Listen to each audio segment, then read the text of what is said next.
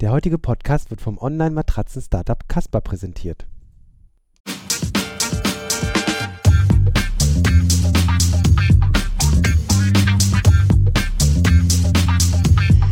Filterblase, der T3N Pioneers Podcast.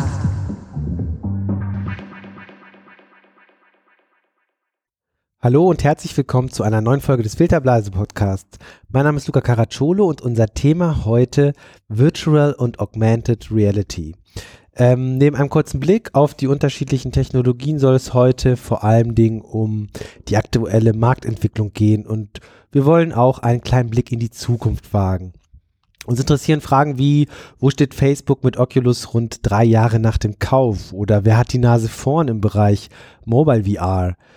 Oder wer bringt die erste AR, also Augmented Reality Brille für Consumer auf den Markt?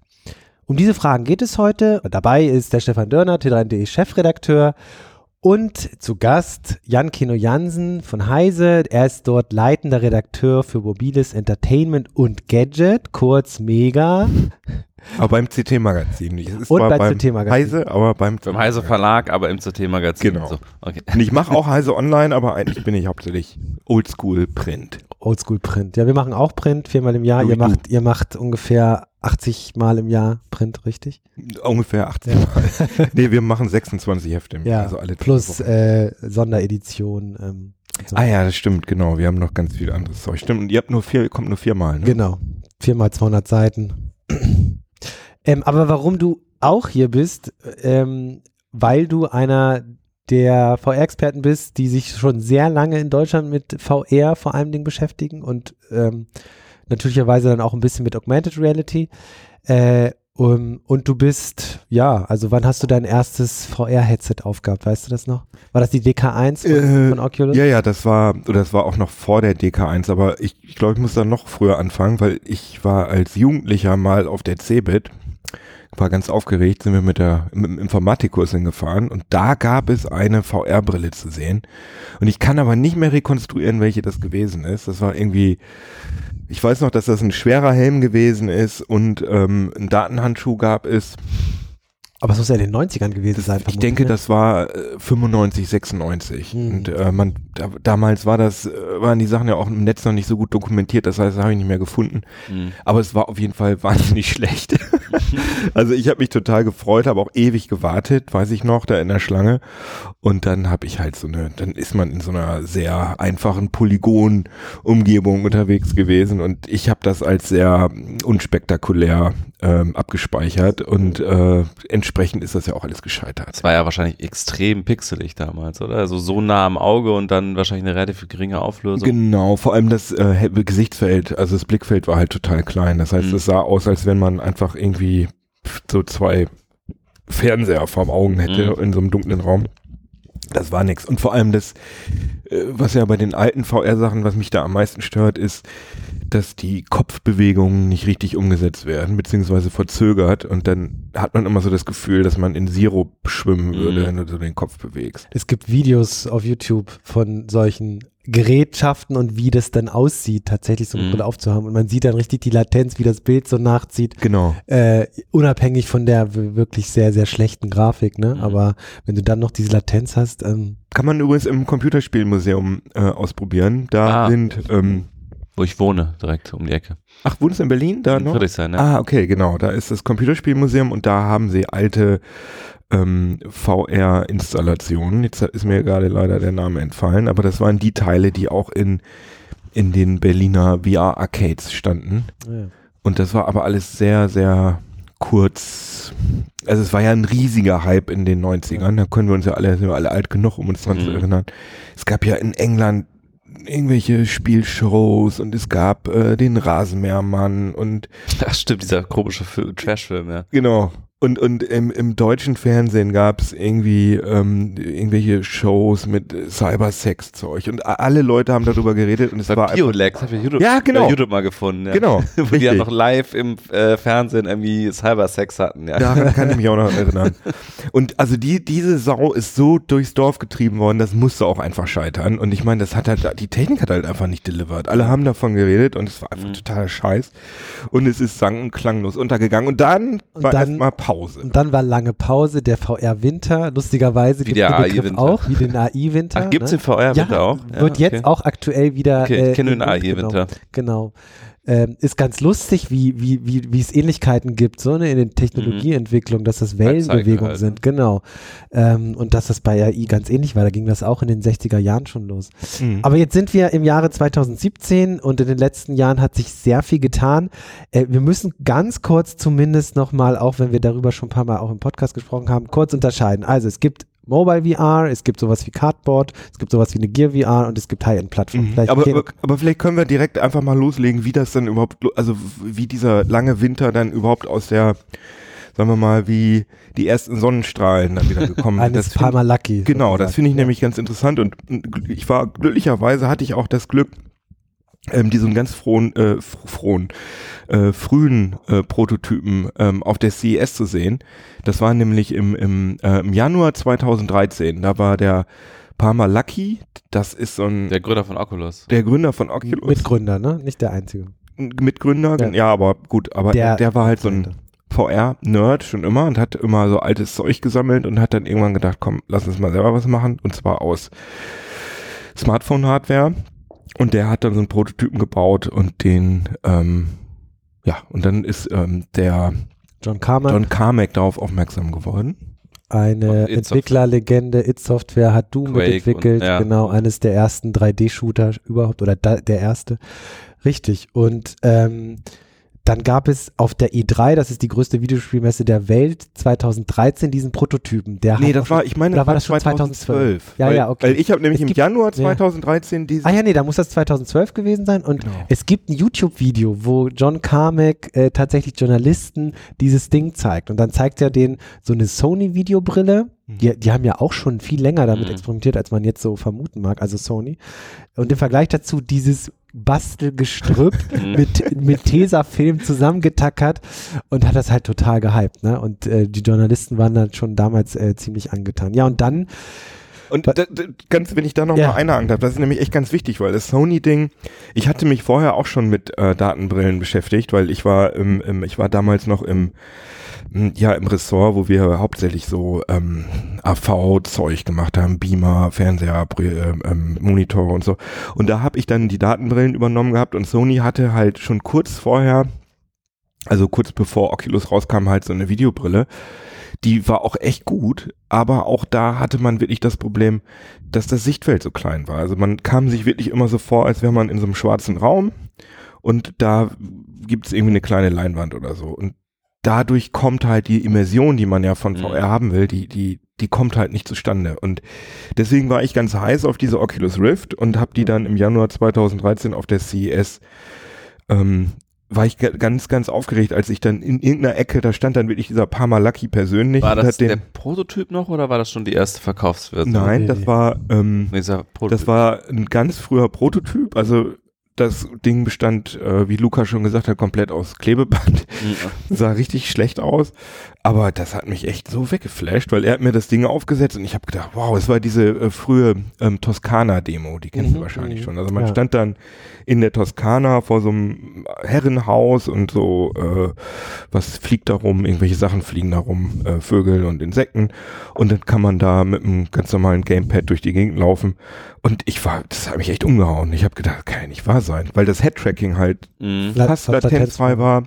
Das Sichtfeld war total gut. Aber es war noch sehr pixelig. Ne? Ich habe nämlich den ersten Prototypen auch gesehen beim Freund, der es bei Kickstarter gebackt hatte. Mhm. Und ich fand, oh, ich dachte mir, okay, guter Ansatz, aber die Auflösung muss noch irgendwie fünfmal so hoch sein, damit das irgendwie Spaß Das macht. stimmt, die Auflösung ist, ist schlecht, aber das, weiß ich nicht, da konnte ich irgendwie drüber ich wegsehen, weil ich Mhm. habe sozusagen da gesehen, die Auflösung wird, wird besser, das ist Mhm, ja klar. ja, klar. Deswegen habe ich das sozusagen im Kopf einfach übersprungen sozusagen. das so von wegen, klar ist das noch nicht perfekt. Und dann kam im März, haben wir dann schon das ähm, DK1 DK1 geliefert. Development. Kit 1, genau, und dann konnte man schon ein bisschen was, was rumprobieren. Und dann Dann geht's seitdem zügig. ging's richtig Ja. los, ja. Und dann kam Facebook und kaufte 2014 Oculus für 2 Milliarden. Wie sich herausstellte, waren sogar mehr als 2 Milliarden. Ähm, DK2, also das Development Kit 2 kam 2014 und 2016 die erste Consumer-Version. Äh, nebenbei hat ähm, Oculus auch an Mobile VR gedacht. ähm, und die Gear VR für Samsung oder mit Samsung entwickelt, Mhm. beziehungsweise die Software geliefert. Ähm, jetzt haben wir so diese, diese, dieses, ähm, wir haben einmal dieses Mobile VR, wo wir eine Gear VR haben, die so am höheren äh, Qualitätssegment in Sachen Mobile liegt. Daydream von Google, die nochmal einen anderen Ansatz fahren, ähm, was aber auch so relativ latenzfrei ist, was gut funktioniert. Dann hat man Billighalterungen für Smartphones, Die Cardboards. wie Cardboards oder auch Plastikversionen, wo aber Mhm. eigentlich Alles das Gleiche. Genau, ja. ist eigentlich alles das Gleiche. Du siehst, okay, da, das ist nicht dediziert für VR gedacht, weil du eine Latenz hast, du, du, du wackelst ein bisschen Ja. mit dem Kopf und das zieht nach. Also das Mobile VR schon durchaus gut mit so einem Samsung Galaxy S7 oder S8 oder Note ähm, Daydream, also ähnliche Daydream, Qualität. genau, ähnliche Qualität. Erklär doch mal kurz den Unterschied zwischen dem Google-Ansatz von Daydream und dem Gear VR. Also ich habe Gear VR schon mal ausprobiert. Ja. Das ist ja auch irgendwie ganz solide für so ein Smartphone, was man im Grunde einfach nur Genau. davor klemmt. Ja. Aber äh, wie ist der Daydream-Ansatz? Wie unterscheidet er sich da? Also Daydream ähm, hat den Ansatz, nichts an Technologie in die Brille zu verbauen. Also in der Gear VR ist wirklich noch Technologie drin, also ein Mhm. Sensor. Ähm, und äh, in, in, im Daydream-Dings ist es im Grunde genommen, kann man auch eine Plastikhalterung nehmen. Ne? Die ganze Technologie ist im Smartphone verbaut, Mhm. die halt gewährleistet, dass du eine Latenz von mindest äh, unter 20 Millisekunden hast, die zum Beispiel wichtig ist, damit du deinen Kopf so bewegst und das, das Bild halt entsprechend nachzieht, dass es natürlich wirkt und dir nicht schlecht wird. Ähm, Aber es ist ein Controller dabei, der ein so, Controller dabei. be- der so grundlegende Bewegungssteuerung ähm, beinhaltet. Also es ist nicht so gut wie die HTC Vive, wo du dich wirklich frei im Raum bewegen kannst. Also der hat kein Positionstracking, sondern der hat nur so wie die V-Mode damals. Da kannst du so Hand aus dem Hand, also der kann dann sozusagen so Wischbewegungen und so erkennen. Mhm. Aber das bringt schon total viel. Also ich finde Daydream sehr, sehr vielversprechend. Aber das scheint ja, stagniert ja so ein bisschen. stagniert, ja. Also ich finde den Ansatz auch nochmal einen anderen. Also während Samsung sagt, okay, wir machen jetzt dediziert diese Gear VR, also eine VR-Brille für Smartphones, packen da Technik rein und so weiter, sagt ja Google eher, okay, wir machen die Handys besser, Smartphones hat eh jeder dabei und es gibt so ein paar Anwendungen, die eignen sich halt für VR, ne? sowas wie Google Maps zum Beispiel. Ne? Mhm. Das in VR zu erleben, ist natürlich Als ganz Street cool. View meinst du, ne? Äh, äh, meine ich ja Street Ja. View.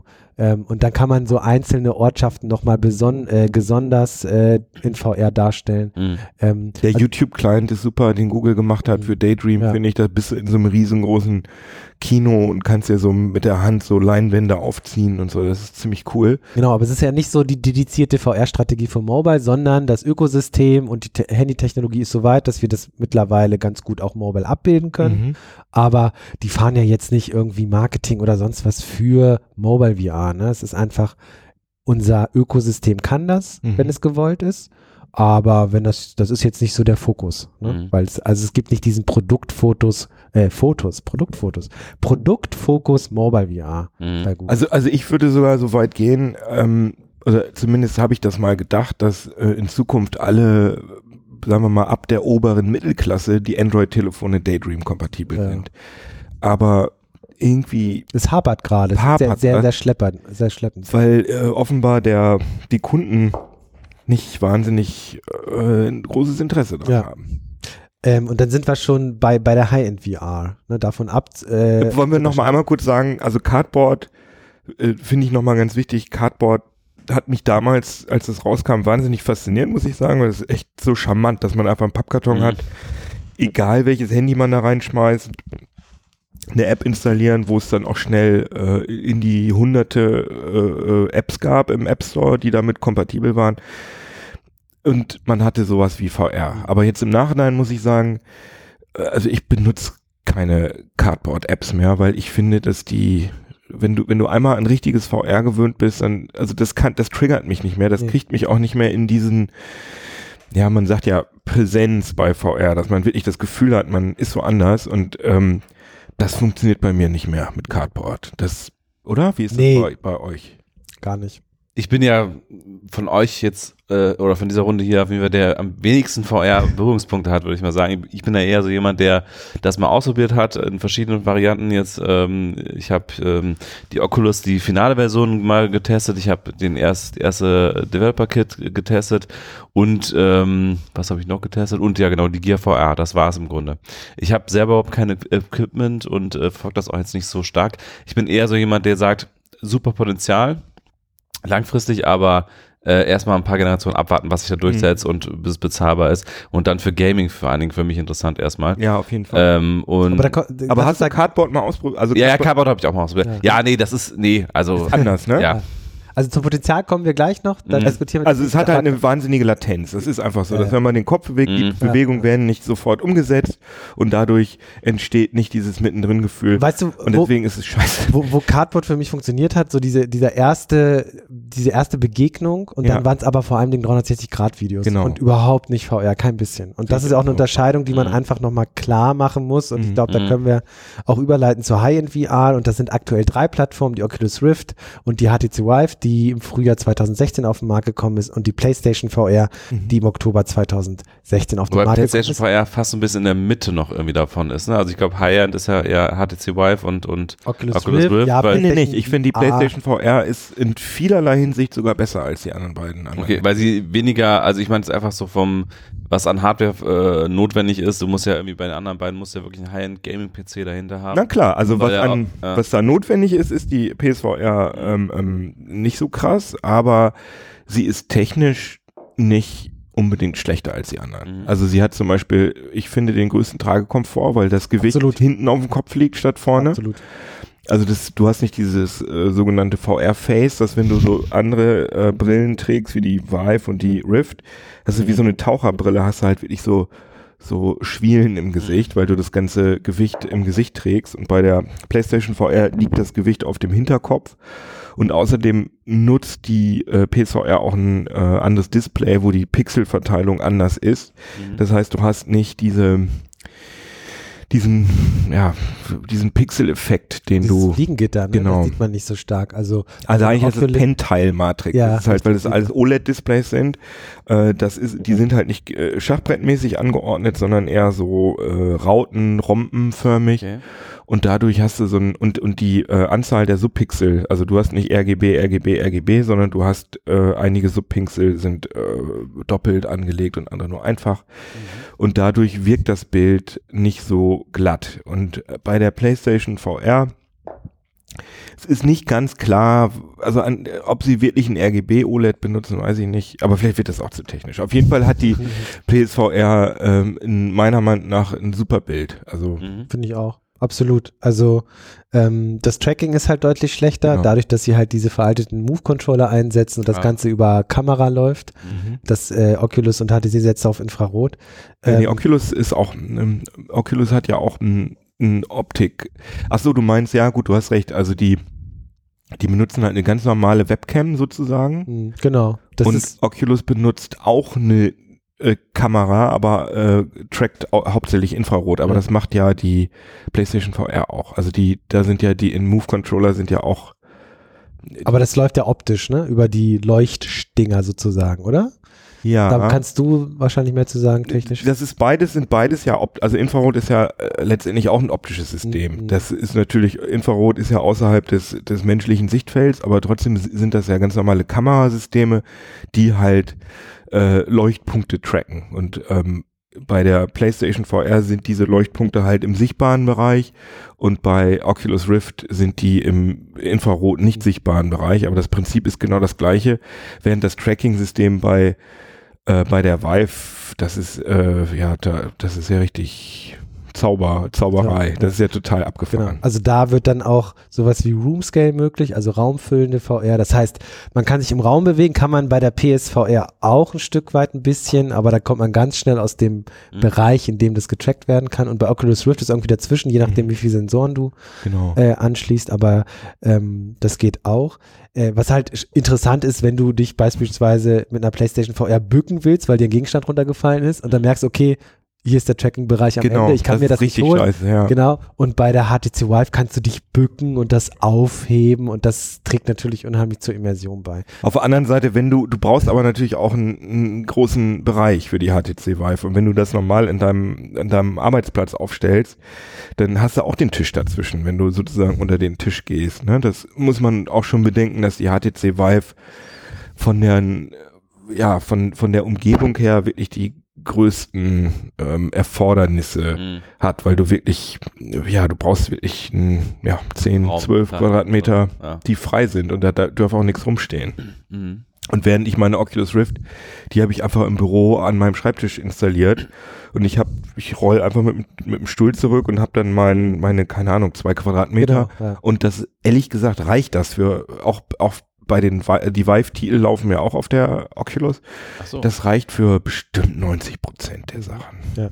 Oder? Würdest du auch sagen, oder? Das wäre nämlich jetzt so, ich bin ja so ein bisschen ja der, der Laie, äh, was das VR-Thema angeht, wäre nämlich jetzt meine Frage gewesen, bei welchen Systemen hat man denn wie viele Titel zur Auswahl? Also ich glaube, PlayStation hat wahrscheinlich die größte Auswahl an Spielen zumindest, Mhm. oder? Nee? gar nicht. Kann mit Abstand ähm, das, was aufs, also das ist, das, ist, ein das ist ein bisschen schwierig zu erklären, aber auch nicht so schwierig. Also die HTC Vive, die nutzt ja, die ist ja von Valve mitentwickelt, das sind ja die, die Steam machen. Mhm. größter äh, Online-Spielehändler sozusagen. Und die haben die, also auf Steam ist die größte VR-Spielebibliothek. Das sind hunderte von, von Titeln inzwischen oder sind, sind wir schon bei 1000? Kann gut sein. Ja, geht auf jeden Fall in die Richtung. Geht in die Richtung Tausende schon. Und die Sachen sind ähm, automatisch kompatibel auch mit der Oculus Rift. Also du kannst Aber gar nicht alle, ne? Du kannst technisch eigentlich gar keine Titel machen, die exklusiv für die HTC Vive Genau. sind. Es gibt einen Titel, der mir bekannt ist, das ist ähm, äh, Google Earth VR. Die haben sozusagen selber ein, ähm, ein Log, ein Kopierschutz, Mhm. äh, so ein Log-Ding programmiert, dass dass das Ding sagt, wenn du das mit der Oculus Rift verwendest, äh, ich starte jetzt nicht. Mhm. Aber Warum? weil sie das an die Vive-Controller optimi Okay. optimiert haben und sie wollten die tollste User Experience. Ja. Die Sachen, also du kannst wirklich, wenn du noch nie eine Oculus, als Entwickler noch nie eine Oculus Rift in der Hand gehabt hast und auch gar nicht die Controller kennst, Kannst du trotzdem dafür programmieren? äh, nee, das läuft automatisch, auch wenn es auf die HT, Mhm. HTC Vive Controller optimiert ist. Mhm. Nicht ganz perfekt. Also zum Beispiel hast du bei Tilt Brush am Anfang, als es noch nicht für, für die Oculus Rift optimiert war, du hast halt bei der HTC Vive hast du so einen Touchpad-Controller, um, um Sachen zu machen. Und bei der, bei der Oculus Rift hast du einfach so einen Analogstick. Und das, ja, das ist manchmal ein ganz bisschen unterschiedlich Mhm. vom Handling her, dass manche Sachen so ein bisschen. Ist halt ein anderes User-Interface an der. Stelle, ne? Also Ja. einmal hast du Touch, einmal hast du so einen Analogstick. aber ich habe noch nie Sachen gesehen, die, einfach- die nicht funktioniert Ja. haben, sondern sie funktionieren manchmal vielleicht nur ein bisschen hack. Ja. Aber wenn ich jetzt so ein Gamer bin, der VR auf PC haben will, ähm, dann ist HTC Vive die besser? Nee, das das ich wollte ich jetzt gerade sagen. Also es läuft alles damit. Aber wenn du eine Oculus hast, dann hast du die Exklusivtitel. Dann kannst du nämlich auf alles Ah. zugreifen, was auf der HTC Vive auch läuft, auf Steam. Aber du hast zusätzlich noch Oculus Home, wo du eine ganze Menge qualitativ hochwertiger Exklusivtitel hast, Ah, okay. die Oculus halt dick finanziert Aber sind nicht hat. die Sachen auf Steam auf HTC Vive eher optimiert als auf Oculus Rift? Nee, die meisten Sachen sind inzwischen auf beide. Beiden, genau. Okay. Du hast Ne? dann immer so ein kleines Symbolchen und manchmal fehlt das Oculus-Symbol. Aber es Du kannst funktioniert es trotzdem, funktionieren, aber es, Mhm. ist, es kann sein, dass es dann nicht darauf auf Mhm. das Ja. äh, Steuerungsschema angepasst ist, genau. Aber die, die richtigen, die, die High-End-Sachen, muss man schon sagen, sind Oculus. Ja. PC. Genau, oder? du hast den Oculus Store, wo du wirklich von Facebook finanzierte Titel hast von Studios wie Epic, die halt einfach äh, Expertise ohne Ende haben, Genau. beispielsweise Mhm. für den Shooter-Bereich. Und ähm, wa- was ich noch ganz kurz äh, erwähnen will, sind die Touch-Controller bei der Oculus Rift, die wirklich eine Handpräsenz erzeugen, wie finde ich keine andere Plattform. Auf jeden Fall. Also du kannst wirklich äh, dadurch, dass sie, dass das Controller sind, die quasi um deine Hand herum äh, montiert sind, wenn du sie hältst, kannst du sozusagen Fäuste, äh, ja, zur Fa deine Hand zur Faust ballen. Du kannst, äh, ja, jetzt, das kann jetzt keiner sehen, jetzt wäre ein Video gut, Videostream, du kannst deinen Luca Finger, gestikuliert wild herum. du kannst einen Finger zeigen, den Zeigefinger und das wird halt übersetzt. Mhm. Ja, also du hast eine, die, die mit Abstand beste äh, Handpräsenz äh, in VR-Erfahrung. Kann man so sagen. Wir unterbrechen kurz für einen Hinweis zu unserem heutigen Sponsor. Der heutige Podcast wird vom Matratzenhersteller Casper gesponsert. Casper ist eines der erfolgreichsten Matratzen-Startups der letzten Jahre. Das New Yorker Unternehmen hat eine One-Fits-All-Matratze entwickelt, die aus federndem Latex und einer stützenden Memory-Schaumoberfläche besteht. Das Besondere, sie passt sich dem Körper an und ist so weder zu hart noch zu weich. Das atmungsaktive Design sorgt außerdem für eine konstant angenehme Temperatur. Die Casper wurde von echten Menschen getestet und vom Time Magazine als die beste Erfindung im Jahre 2015 ausgezeichnet. Die One-Fits-All-Matratze kannst du dir risikofrei in einem kleinen Karton nach Hause bestellen und 100 Tage Probe schlafen. Den Versand trägt Casper. Und solltet ihr wirklich nicht zusammenpassen, wird sie wieder abgeholt. Als Filterblasehörer erhältst du zudem 50 Euro Preisnachlass beim Kauf einer Matratze auf casper.com slash t3n mit dem Code T3N. Jetzt sollten wir ein bisschen über den Markt sprechen. Unbedingt. So, jetzt haben wir über Facebook gesprochen, die unheimlich viel Geld da reinbuttern, exklusiven Content zu erstellen. Sie haben 250 Millionen reingesteckt, sie wollen noch mehr. Die haben krasse Leute mal- eingekauft. Die haben krasse ne? Leute eingekauft. Also, die haben wirklich führende Köpfe der Gaming-Branche ähm, eingestellt, so von Insomniac Games beispielsweise. Wie heißt der Chef vom, von den Oculus Studios? Heißt das so? Also, äh, doch, ähm, Ruben. Ja, genau. Ähm, Äh, Der war ähm, bei, bei Insomniac, einem sehr renommierten Entwicklerstudio und so weiter. So, und jetzt stellt sich die Frage, Facebook hat Oculus gekauft vor drei Jahren für sehr viel Geld und sie sagen, oder Mark Zuckerberg sagt, das ist die nächste große äh, Mobile, äh, die nächste große Computing-Plattform nach Mobile. Und wenn man sich das jetzt so anguckt nach drei Jahren, was macht Oculus Rift hauptsächlich und was kann man damit nutzen? Games. Und wo ist Social? Also es gibt dann so ein paar, Konfer die Oculus Connect, die Konferenz, wo sie so ein bisschen zeigen, wo, woran sie gerade arbeiten, so experimentiermäßig, Social, VR. Ähm, auf der F8, die jährlich stattfindet, die auch kurz bevorsteht, da wird sicherlich wieder was, was kommen in dem Bereich. Aber ich frage mich so ein bisschen, klar, es ist die große Wette, dass, dass VR die nächste große Plattform, VR, AR, was, ne, aber auf jeden Fall dieses, dieses, dieses visuelle, die nächste große Plattform wird und damit, ähm, dass man auf so einer Plattform äh, soziale Interaktion viel besser abbilden kann als auf irgendwas anderem.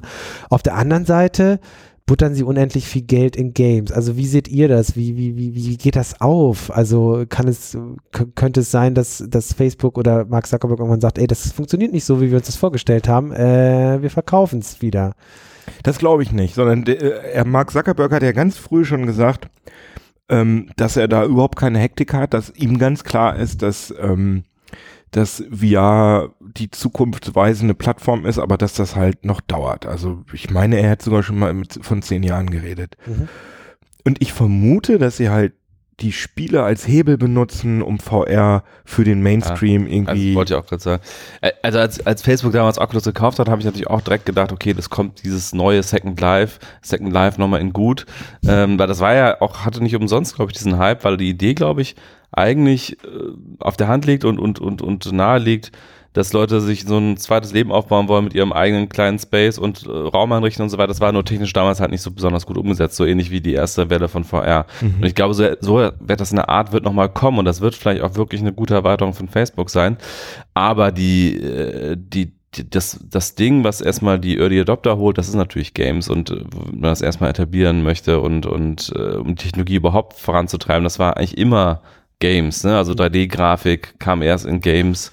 Ähm, und, und ich glaube, das wird in VR ganz genauso sein. Und das ist ein, ja, sehe ich eigentlich ganz genauso wie Und, du. und die ganze Oculus-Strategie, die hat, glaube ich, auch noch viel mit äh, Parma Lucky zu tun, der ja ein äh, passionierter Gamer gewesen ist. Der ist da jetzt zwar raus. Also da Weil er Trump unterstützt ist eventuell oder so, ne? Da gab es irgendwie eine Ja, er hat, interessante Geschichte. das ist schrecklich eigentlich. Also er hat irgendwie, wie war das nochmal? Er hat, ähm, Er hat eine Gruppe finanziell unterstützt, die dafür gesorgt hat oder die, die zumindest das Vorhaben hatte, Hillary Clinton in der Prä im Präsidentschaftswahlkampf zu diskreditieren. Nicht nur im Netz, nicht ja. nur im Netz, Mhm. sondern möglichst auch in der, äh, in Anführungsstrichen, Realität. Ja. Ähm, und das ist dann aufgeflogen äh, und er hat sich dann auch so komisch rausgeredet, wo irgendwie klar war, ja, ja, äh, doch, doch, du hast genau das getan. Also wirkte auf mich zumindest so. Ähm, und dann ist er total abgetaucht. Mhm. Jetzt- ja, war abgetaucht worden. Wo ist, Also- abgetaucht wo ist worden. Palmer Lucky wäre die Überschrift unseres Artikels dazu auf jeden Fall. Ja, ja. Also ich Genau. meine, man kann natürlich ähm, von mir aus, ich meine, gut, Meinungsfreiheit, man kann natürlich Donald Trump unterstützen, aber man muss noch dazu sagen, dass es wirklich halt so ein, so ein, so ein Trollverein gewesen ist, Mhm. die auch wirklich von Anfang an gesagt haben, wir wollen das mit unlauteren Mitteln. Wir machen, äh, wir machen wirklich, ja, also diese ganze ähm, Fake News. Fake News und äh, irgendwelche ausgedachten Memes und so. Also die haben von vornherein gesagt, dass sie unter die Gürtellinie gehen und das ist auch in Zusammenarbeit mit diesem Milo der Typ dessen Namen ich nicht aussprechen Ja. kann, genau. Also das hatte alles schon so einen leichten Ekelfaktor, Mhm. sag ich jetzt mal. Also um da jetzt mal meine Meinung, naja, egal. und ähm, da hat Facebook und, und Mark Zuckerberg ist ja nun äh, Demokrat. Wie Also das ähm, ganze Silicon Valley. Fast das ganze. genau. Peter Thiel ist Peter ja Thiel auch nicht. bei Facebook im Aufsichtsrat. Ja, aber, das stimmt, Aber, genau. ja. Ja. Und da hat, äh, da liegt es schon nahe, dass Facebook halt einfach ihn mundtot gemacht hat, den Parmalaki gesagt hat, Jetzt- so jetzt, Vor die Tür gesetzt hat sogar. War zu erwarten, oder? Also ich meine, ja, Ja. ja, das denke ich. Aber der Jetzt Typ ist einfach jung. Also ich habe ihn halt, ich habe ihn ein paar Mal getroffen und das ist halt ein totaler Nerd. Wie alt ist der? Der, der ist jetzt, glaube ich, 21, 22? der ist So total jung jung. ist Ja, ja, der war Krass. total jung. Der war mit 18 ging das los. Da war er Krass. 18. Ja. 17, 18. Und, und der ist, also er liebt das. Ich glaube, deswegen ähm, hat er mir auch immer Interviews gegeben, weil er liebt das halt, äh, so nur abzunörden, stundenlang. Also irgendwie über Latenz zu reden und welche Spiele geil sind und so. Und aber wenn du ihn dann irgendwie fragst, oh, erste Mal in Deutschland, äh, und was machst du denn heute Abend? So, Ja, ins Hotel so, gehen. äh, was? Also äh, das, das war, merkte man, das war ihm völlig unangenehm Mhm. und, und er ging nur auf, wenn er über Technik sprach. Und der ist halt ein ganz klassischer Nerd und ich Mhm. Also was ihn jetzt dazu veranlasst hat, diesen, diesen, diesen Schrotter zu unterstützen, ich glaube, das ist einfach Naivität. Ich meine, das ist halt, der ist zwar irgendwie genial, was Technik angeht, aber er ist, glaube ich, was so die politische Bildung und, und sonst eine Sache, ist das halt, ist das ein Kind, Ja. vielleicht ein bisschen übertrieben, aber ist er halt noch sehr naiv und das, Jetzt komplett raus. Ja, und jetzt ist er komplett raus. Und Facebook strukturiert das VR-Geschäft um. Die haben ziemlich viel rumgewirbelt. Mhm. Äh, Hugo Berra geholt, äh, Ja, der äh, Android, glaube ich, auch bei Android mit, Mhm. mit am Boot. Der war ja zuletzt bei dem chinesischen Genau. Xiaomi war der ja, ne? Ich meine, ja. Und, Und davor äh, bei Google. Mhm. und jetzt ist, soll er Chef von, von Oculus werden.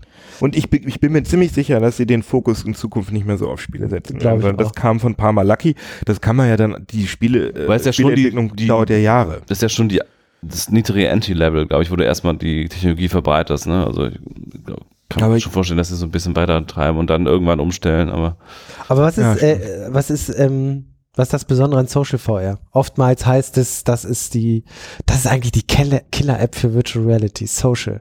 Ich finde das total. Also ich, äh, du hast doch bestimmt auch mal, ähm, ach scheiße, wie heißt denn das nochmal, wo du, äh, wo du in dem Raum bist und einfach mit anderen Leuten interagieren kannst. Toybox? Du, genau, Ja, Toybox. Ja, Hast du es mal ausprobiert? ja. ja, kurz mal, ja. Mit, mit Menschen zusammen Mhm, auch? ja. Also ich finde da, dadurch, die App zeigt total, wie das Mhm. ist. Also du bist einfach, stehst in einem Raum, also als wenn wir uns jetzt Mhm. hier so gegenüberstehen, hast du einen Tisch mit, mit Quatschzeug da auf dem Tisch und du kannst halt sofort anfangen, den anderen mit Bauklötzen zu bewerfen oder kannst so Raketen abfeuern und so ein ferngesteuertes Auto auf den draufhetzen und so. Klingt total bescheuert, aber das macht von der ersten Sekunde an einfach total ich glaube, Spaß. es gibt zwei Ebenen dabei. Das eine ist die soziale Interaktion, die einfach angereichert wird durch diese virtuelle Ebene, also dass du irgendwie jemanden tatsächlich virtuell beschmeißen kannst oder auch vielleicht irgendwie sowas wie äh, Mimik und so weiter Mhm. hast, was, was du sehen kannst im anderen. Aber ich glaube, dass der andere Aspekt ist auch so ein bisschen das, was aber Second Life hatte, dass man irgendwie sein riesengroßes virtuelles Haus einrichten Mhm. kann, so ein bisschen der Puppenhauseffekt, warum die Leute auch so viel äh, Sims spielen und so, weil sie sich gerne einrichten und irgendwie dann hier noch was ausbauen, da noch was machen, was in der Realität halt, wo dir Schranken gesetzt sind, Mhm. aber in so einer virtuellen Realität kannst du da irgendwie deinen mega Vorgarten dir schön zurecht äh, Kannst du auch aussehen, legen. wie du willst. Ja, das auch. Kannst Genau. auch die äh, Klamotten anziehen, die du dich vielleicht im Real Life nicht traust. Und das ist kannst natürlich auch den Körper bauen, den du gerne haben möchtest. Riesenmöglichkeiten auch für Merchandise dann. Also irgendwie Stores, die du in der virtuellen äh, Realität hast und äh, wenn du dir irgendwie Markenklamotten dann virtuell anziehen willst, dann zahlst du eventuell dafür oder gibt's umsonst, dafür ist der Werbeeffekt oder irgendwie. Also da gibt's ja Ja, also äh, ein riesige, riesiges Potenzial auf jeden Und die Fall. Second Life-Macher, die äh, äh, von den Linden Labs, die arbeiten ja schon an der, ähm, an der VR-Version von Second Life. Das heißt ja äh, Sun, Zanzibar. nee, Sansa, glaube ich. Sansa. Zanzibar, ja, Sansa. Es gibt Project zwei, Sansa. Es gibt zwei, ne? Einmal die, die jetzt aktuell Linden Labs Mhm. äh, sozusagen betreiben, beziehungsweise Second Life gibt's ja nach wie vor, das Mhm. vergisst man ja auch oft. Nee, ist immer noch ganz, die Und machen es auch immer noch Geld. Die machen. Geld, die Ja. verdienen auch richtig Geld. Ich glaube, ich glaub, es gibt ungefähr eine Million Nutzer nach wie vor. Ach, echt? Mhm. Ja, ja, die verdienen richtig Geld und die arbeiten an einer VR-Version, das ist Project Sansa und dann gibt es aber den ursprünglichen Gründer von Second Life und Linden Labs, jetzt ist mir der Name entfallen und der hat nochmal ein eigenes Projekt, das heißt High Fidelity. Ah ja, Ah, okay. Und die wurden ja, die haben jetzt vor zwei, drei Monaten eine Finanzierung von, in Höhe von 15 Millionen bekommen. Und dann gibt's noch Altspace. gibt Outspace es noch. VR. Und dann gibt es Das noch. gibt's jetzt schon, kann, funktioniert Genau. jetzt schon auf Oculus beispielsweise oder Samsung VR, Gear VR, das kann man schon ausprobieren. Und dann gibt's noch Janus VR. Was ich das ist dieser Webbrowser, ne? Dieser ja, das finde ich total geil. Also das ist, das ist ja Aber sozusagen macht so man das? Du gehst dann auf, so, so, das ist ja user-generated ganz stark, Ja, ich, aber ne? das ist auch so Social. Also du- Virtuelles Reddit zum Beispiel. Genau, du kannst da, äh, du kannst in Janus VR, also um das einmal kurz zu erklären, die sind ja alle gleich, diese Dinger. Du läufst da halt so rum in, in, ja, halt genau wie Second Life, nur eben in VR und kannst dann, da laufen dann halt, schweben so Avatare rum, mit denen du dann mit, ganz normal mit, mit, mit in den Headsets ist immer auch ein, in den Headsets ist ein Headset eingebaut, ist ein Mikrofon eingebaut und du kannst dann mit denen reden. Ähm, aber bei, ähm, bei dem, ähm, nicht Altspace, sondern was bei Janus VR kannst du auch einfach Webseiten aufrufen. Und die, wenn die sozusagen so einen VR-HTML-Code enthalten, dann sehen die halt anders aus. Dann sind die, kannst du wirklich 3D-Blöcke bauen. Aber du kannst auch einfach auf T3N oder heise.de gehen und durch eine Tür laufen und dann läufst du auf der Webseite rum. Das ist, Ich nehme an, das ist ja cool. wahrscheinlich kein B3-Standard, sondern irgendwie momentan komplett proprietär. Ja, aber die versuchen, das ist auf jeden Fall kein, soweit ich weiß, kein kommerzielles äh, Projekt, sondern es kommt aus der universitären Ecke. Ah, okay. Deswegen ist das auch alles so geil abgefahren und so etwas rumpelig noch an den Ecken. Ich finde es aber echt total lustig. Und äh, während Altspace VR ja so ein, auch so ein, eher so ein glattes Risikokapital-Ding ist. Aber ich finde schon, wenn man das mal ausprobiert, dann merkt man, merkt man direkt, warum Social VR geil funktioniert, weil ich finde es so interessant, wenn du die Leute schon kennst und wenn du die in VR triffst und wenn das nur so ein schwebender äh, Avatar-Kopf ist, du merkst schon an den, an der Körpersprache, wie dieses Headset schwebt. Mhm. Weil das ist ja durch Headtracking, ähm, Mhm. Erkennst ihn wieder. erkennst du die Leute. Ja, also an den, cool. an, an der Körpersprache sozusagen. Und, dann wird's spannend, ne? Das ist so dieses Magic. Dieser ich Magic finde ja, Moment, und ich ne? finde ja, ich finde auch wirklich, dass sich das viel besser und viel organischer anfühlt als jetzt Skypen oder so. Oder irgendwelche anderen Telepräsenzsachen, die, die nur, weil das ist immer so komisch krampfhaft, dass man, man muss immer im Kamerabereich drin sein und weiß ich auch nicht. Das finde ich, ich finde, VR ist die, die bessere Telepräsenz. Ein, ein echt spannendes Projekt habe ich äh, jetzt auf der CeBIT kennengelernt, dieses Noise VR. Hast du das ausprobiert? Nee. Wo du sozusagen äh, Musikkonzerte erleben kannst. Ah, ich hatte davon Ne, also du, gehört, das ja. wird dann auch vom Greenscreen abgefilmt und in die virtuelle Realität projiziert. Und du kannst dann bei dem Konzert dabei sein und andere können aus anderen Teilen der Welt da aber mit reinkommen und du bist mit einem Avatar sozusagen, mit deinem Avatar präsent Mhm. und kannst sozusagen ein Konzert mit anderen Avataren erleben. Und Kann ich auch so ein Feuerzeug genau, du kannst sofort, du kannst Gesten machen, du kannst High Five geben und so weiter. meine Unterwäsche auf die Bühne werfen? Total abge also ist schon ganz äh, äh, spannender Use Case. Ob das dann wirklich etwas für die Massen ist, keine Ahnung, aber ähm, interessant und für Social Fair so auch so, ein- so, so ein toller, toller Fall eigentlich. Ähm, okay, lasst uns mal hier an dieser Stelle einen kurzen Cut machen und mal zu AR. Augmented Reality, Mixed Reality schwenken. Ähm, da ist gerade in diesem Jahr, also vielleicht fangen wir ein Jahr vorher an. Pokémon Go, muss man glaube ich nicht viel erzählen, unheimlich großer Erfolg. Heute spielen es glaube ich nicht mehr ganz so viele Leute, aber sie haben sehr, sehr viel Geld verdient. Ähm, und jetzt ist die, jetzt ist 2017 und man sagt Apple nach, die machen irgendwas mit Augmented Reality. Robert ne? Scoble sagt das. Robert Scoble ja. sagt das vor allen Dingen ähm, und er sagt auch, dass alle jetzt mit HTC Vive entwickeln sollen, weil das dann die Portierung zu iPhone verbessert. Hä? Check ich auch nicht so ganz. Ja, also, ähm, äh, sehr wirre Facebook-Post, aber ähm, äh, er, er sagt das, aber auch die Gerüchteküche brodelt, dass äh, das nächste iPhone zumindest irgendwelche AR-Funktionalitäten mitbringt. Ja, sie haben ja auch Meta.io gekauft, diese Richtig, Münchner schon vor Firma. Ne? zwei oder drei Jahren sogar schon, genau.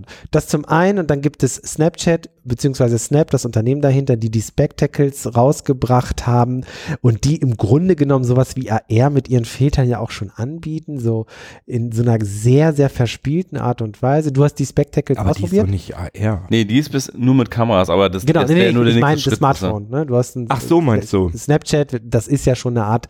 Ja, ja, stimmt. von- du meinst, von dass man dann die Reality, Hundezunge bekommt, wenn du Nee, nee, die AR. Spectacles ist ja nur Video. Ja, ja. Äh, Aber ich meine, du ja. meinst mit AR in, Genau. Snapchat diese, diese Filter. Ja, ja, ja, genau. Dinger. genau. Ja, ja, Geht so ein bisschen in dass diese du deinen Richtung. Kopf zum Taco machen kannst. Und so. Genau, Ähm, ja, gut, das ist AR. es gibt so ein bisschen ähm, die Frage, was passiert in diesem Markt?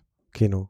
Ja, ähm, sind alle äh, viel, viel aufgeregter als äh, in Sachen VR. Also das, weil, weil da braucht man halt nicht so eine große Fantasie. Also da sind halt die Marketer, sind super geil auf AR, Mhm. weil sie sich vorstellen, dass alle Welt mit so einer blöden Brille durch die Gegend rennt und dann kannst du halt in den Supermarkt gehen und dann ist alles bunt und blinkt und schreit dich an und dann nimmst du den Joghurt aus dem Regal und dann läuft da so ein Comicfigur-Dingens auf dem Joghurt rum und sagt, kauf mich, kauf mich.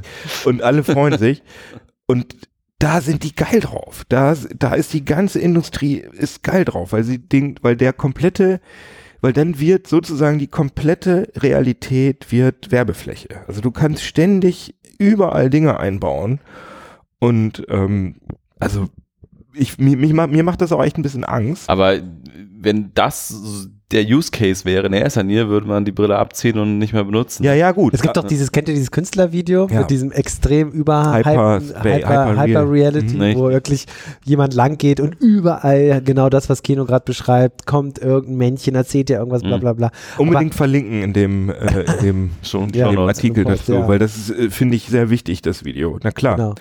Aber das, ich, ich habe das Gefühl, dass da, äh, dass der, der, der, der Marktdruck oder so wirklich aus der Richtung kommt und Mhm. dass die Consumer, also fallen euch so viele tolle Sachen für AR ein, die man ich habe HoloLens will? ausprobiert. Da habe ich übrigens das Phänomen gehabt, was du auch damals bei VR hattest. Das Sichtfeld ist einfach ziemlich Das ist klein. Minimum, ne? Das Ja. ist 40 Grad oder so. Ja, also das fühlt sich einfach Weil- noch nicht wirklich wie in die Realität eingeblendet ein, sondern wirklich wie so ein kleiner Mini-Bildschirm vor dir, der einfach nur so einen kleinen Ausschnitt dir zeigt. Mhm. Äh, Tragekomfort ist, ist furchtbar von der HoloLens. Kabellos immerhin.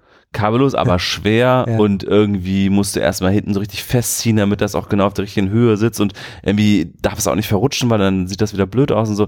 Hm. Also echt noch richtig früh, aber das Potenzial natürlich äh, mega. Also, Aber für was denn? Was willst, für, was willst du damit machen? naja, also ähm, auch erstmal Spiele, äh, sowas wie, äh, wie, wie jetzt hier ähm, Pokémon, äh, Mhm, das stimmt. ze- zeigt, mal, äh, zeigt schon das Potenzial, das kannst du ja noch viel, viel schöner einbinden, wenn es wirklich auf, der, auf deiner Nase sitzt.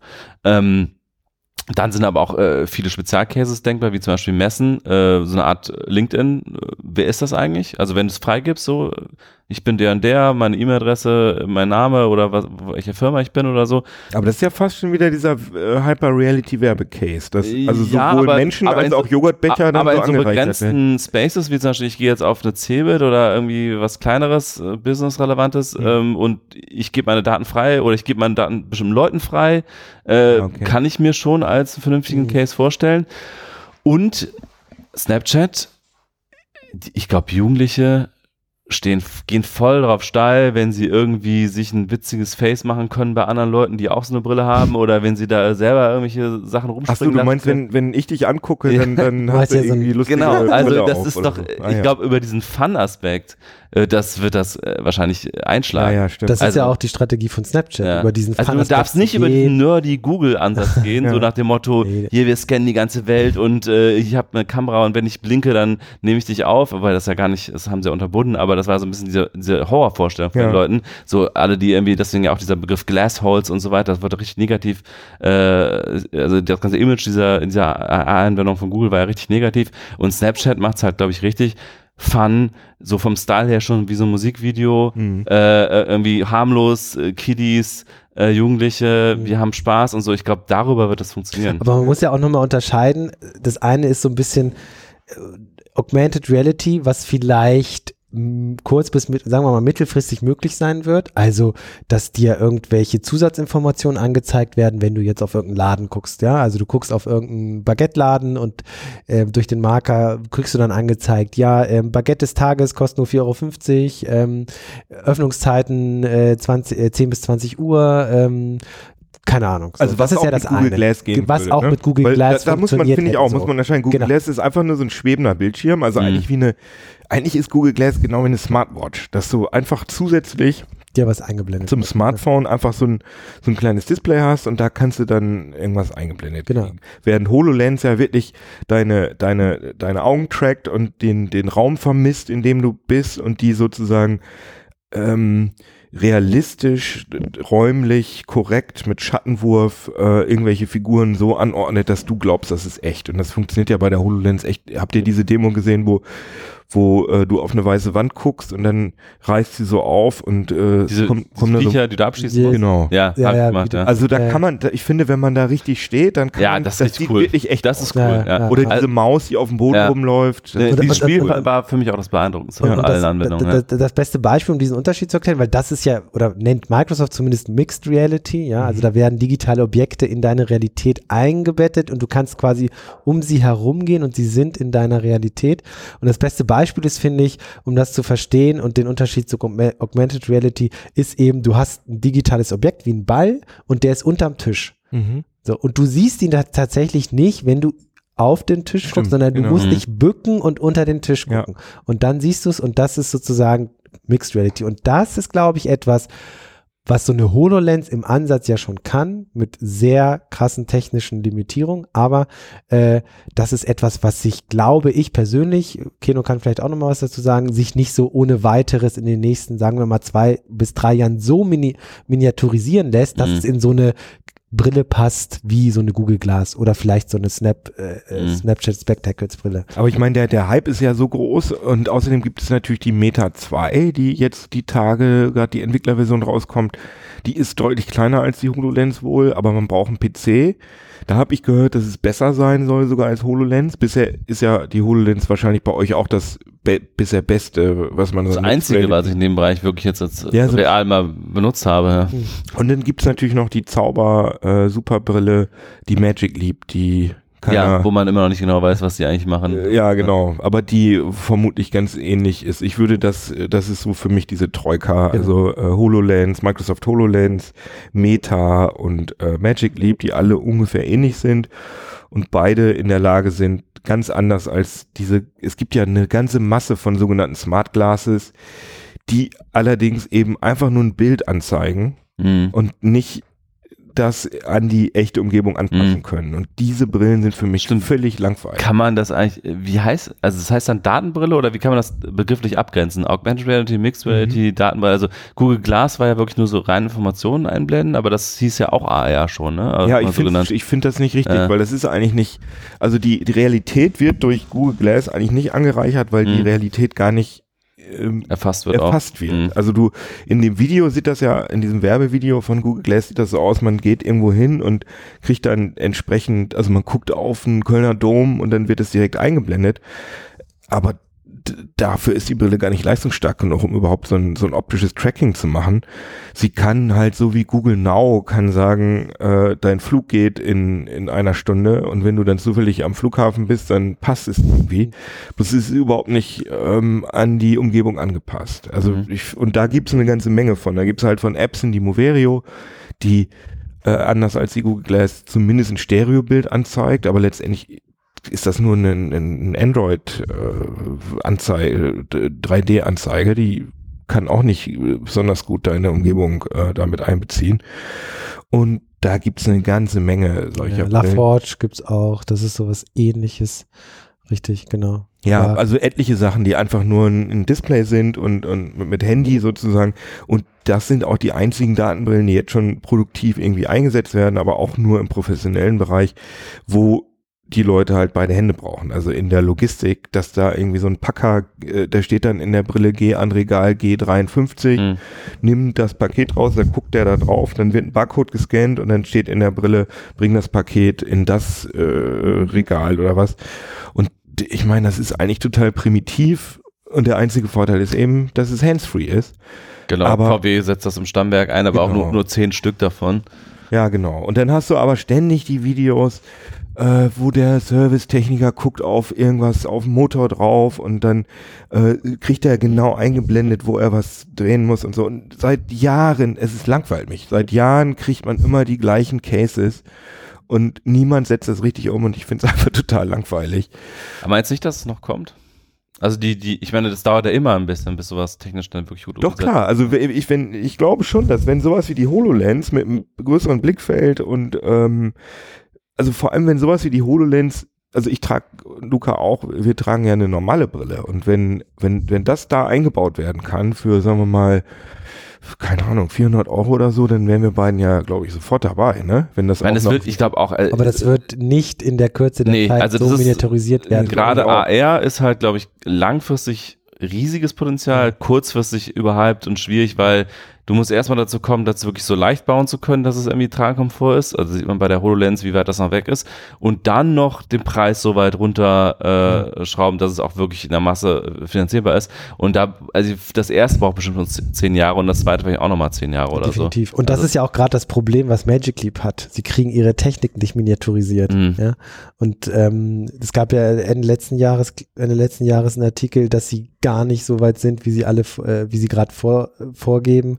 Ähm, und dann hat sich der Gründer nochmal zu Wort gemeldet und gesagt, ja, wir wollen aber auch erst was äh, zutage oder zeigen, wenn es wirklich gut ist. Und ähm, also da gab es so ein bisschen äh, so ein Hin und Her zwischen Presse und dem Startup und ähm, am Ende kam raus, sie kriegen es einfach nicht klein. Mhm. Also diese beeindruckenden Tech-Demos, die ja wohl offensichtlich einige Leute gesehen haben, Wahrscheinlich die auch haben alle Investoren gesehen haben. richtig NDAs unterschrieben haben, sie dürfen nicht darüber reden, aber so jemand wie äh, Benedict Evans von Andresen Horowitz, ähm, der, einfach der einer der der der der wichtigsten äh, Tech-Analysten der Welt, äh, einfach gesagt hat, das das das ist die Zukunft, ja.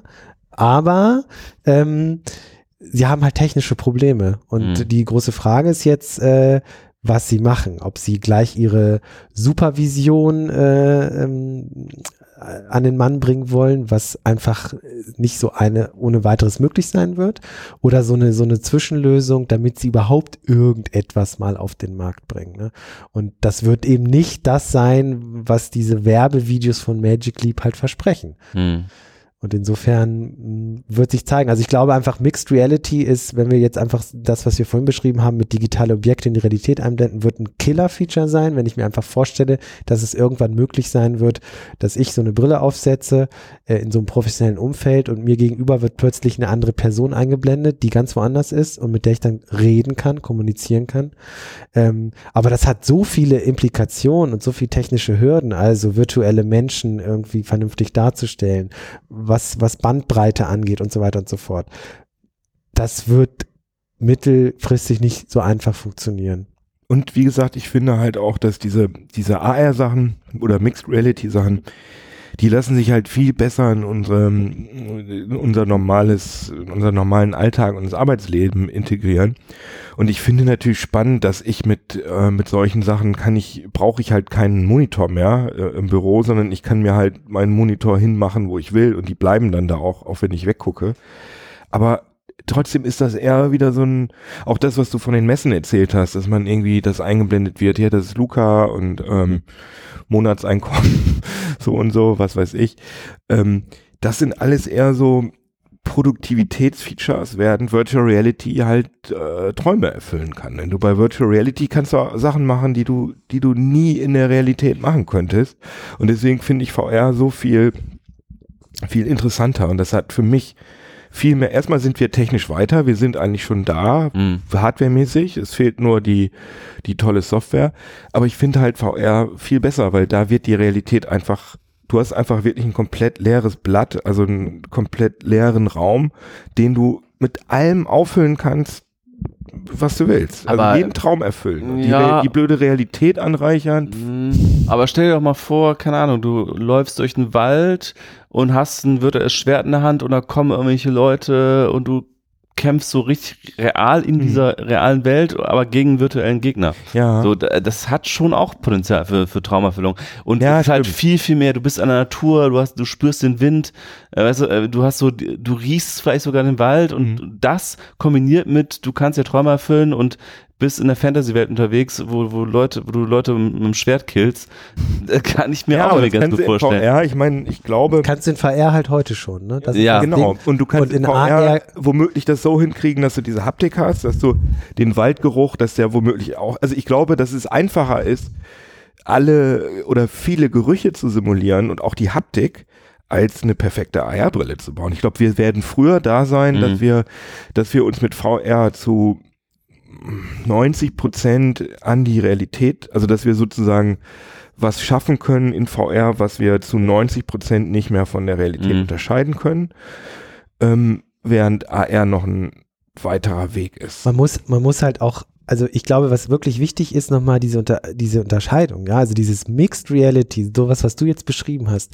Da, ich weiß nicht, wie du es siehst, aber ich glaube nicht, dass das in Brillengröße, so Ja. wie wir sie heute tragen, also Optikbrillen, in den nächsten sieben bis acht Jahren Nee, so militarisiert Ich habe ja, wird, hab ja gesagt, das sind bestimmt eher 20 Jahre. Genau, Also richtig. 10 Jahre Ja, für die. Technik zum, zum Schrumpfen und dann Ja. nochmal 10 Jahre, damit es auch Mindestens, billig denke wird. ich auch. Und genau, und das, das Szenario, was du beschrieben hast, funktioniert quasi äh, in VR heute schon. Die Und dann haben wir vielleicht auch eine Brille, die man einfach dunkel schalten kann und die, also wenn wir diese perfekte äh, Mixed Reality Brille hätten, dann kann man einfach sagen, so, jetzt schalte die Umgebung ab und dann wird die eine VR-Brille. Das find, kann ich mir auch gut vorstellen, dass sich das äh, entgegenkommt. Also ich finde ja spannend, was Michael, Michael Abrish auf der letzten Oculus Connect, das ist die Entwicklerkonferenz von Oculus, gesagt hat und vorgestellt hat und wo er gesagt hat, was in fünf Jahren ungefähr möglich sein wird. So ein paar technische Spezifikationen, 4K zum Beispiel und so weiter oder Eye-Tracking, eine sehr wichtige Technologie für Virtual Reality in Zukunft.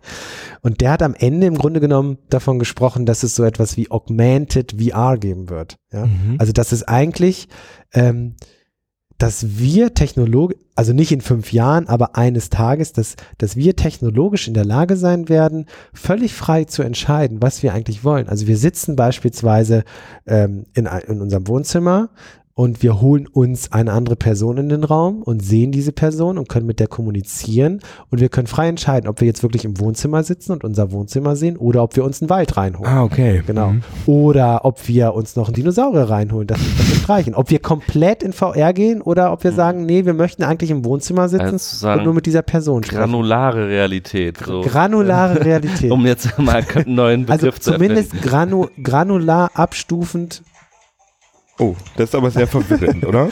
äh, ein Handy. Das ist Ähm, sehr verwirrend, diese granulare Realität. Sehr verwirrend, aber äh, was ich sagen will, ist, ich glaube, es wird, und das ist wirklich sehr langfristig äh, gedacht, eines Tages wirklich möglich sein, frei zu entscheiden. Mit, dem, mit ein und dem gleichen Device will ich jetzt einfach so ein, so ein Mixed Reality Erlebnis haben. Ne? Oder weil ich beispielsweise im Büro bin und jetzt mit jemandem aus einem anderen Filial oder aus einem anderen Standort einfach nur sprechen will, so mit einer Brille. Und dass ich sie zeitgleich abdunkeln könnte und irgendwas in VR machen könnte. Ne? Mhm. Beispielsweise reden wir gerade über ein 3D-Objekt, was modelliert werden muss. Und dann geht das sozusagen äh, hands oder instant in, in, den, in den anderen Modus über. Also ich glaube, diese Unterscheidung wird irgendwann nicht mehr ganz so, ganz so wichtig, wie sie heute offensichtlich scheint. Ja. In der Tat. Bam, aber eine Frage will ich euch noch stellen. Wir, wir, haben, wir sind ein bisschen abgeschwiffen Richtung Mixed Reality und was kann in 10, 15, 20 Jahren sein. Was glaubt ihr denn, wenn wir nochmal auf Apple und Snap zu sprechen kommen? So. Wer wird was als erstes herausbringen? Snap. Ich meine, das ist doch ein kleiner Laden gegen Apple. Also Apple soll ja, die sollen ja, wir haben ja Meta.io gekauft, was ja auch eine relativ kleine Klitsche war in München, aber man munkelt ja, dass sie äh, ja Dutzende äh, VR-Entwickler schon seit Jahren äh, bezahlt und ich meine, Ja, aber unterschätzt nicht so diesen marketing appeal also diese, dieses, wie cool bei Jugendlichen so, so Snapchat ist. Mhm. Ne? Also äh, das muss ja technisch vielleicht gar nicht so super advanced sein, wenn die einfach eine Brille auf den Markt bringen, wo du irgendwie deine witzigen Filter so dir in die Realität holen kannst. aber die Ähm, Spectacle, sie ist echt, also ich meine, ich Erzähl find mal, die, du hast sie ja mal ausprobiert Mhm. jetzt, ne? Ah, hätte ich mal mitbringen sollen. Ähm, wusste ich nicht, dass wir darüber reden. Also die ist irgendwie, die ist total charmant, wie die, die ist wirklich toll designt und, und macht Spaß, die auszupacken oder so, aber in der Usability hatte ich so viele technische Probleme. Also du kannst halt, kannst nicht mal Fotos machen, sondern du kannst nur 10 Sekunden Videos machen die auch nicht so eine wahnsinnig gute Qualität haben. Aber der ganze Synchronisierungsprozess, der ist so langwierig und dann hängst du da und wartest drauf und dann kriegst du erst die Standard-Definition-Version und dann fängt er wieder von vorne an und holt die HDs raus, äh, holt die HD-Version aufs Handy. Fummel, fummel, fummel und man denkt so, ey, das ist einfach nur eine fucking kleine Kamera auf, dem, auf, auf der Sonnenbrille. Warum machen, warum ist das denn so schwierig? Warum kriegt ihr das nicht besser hin? Und ich meine, Vielleicht nach dem Börsengang, vielleicht haben sie dann das Geld dafür, die Leute einzustellen, die Ja, gut, besser hinkriegen. aber ich vertraue da eher, also ich vertraue da eher Technisch Apple- wird Apple das wahrscheinlich besser hinkriegen. Und dann wird auch. Snapchat vielleicht die Killer-App dafür machen oder so, wer weiß. Vielleicht arbeiten die auch jetzt schon zusammen, dass, äh, dass, dass Snapchat schon mit der, äh, mit der Beta-Hardware von, vom neuen iPhone arbeitet.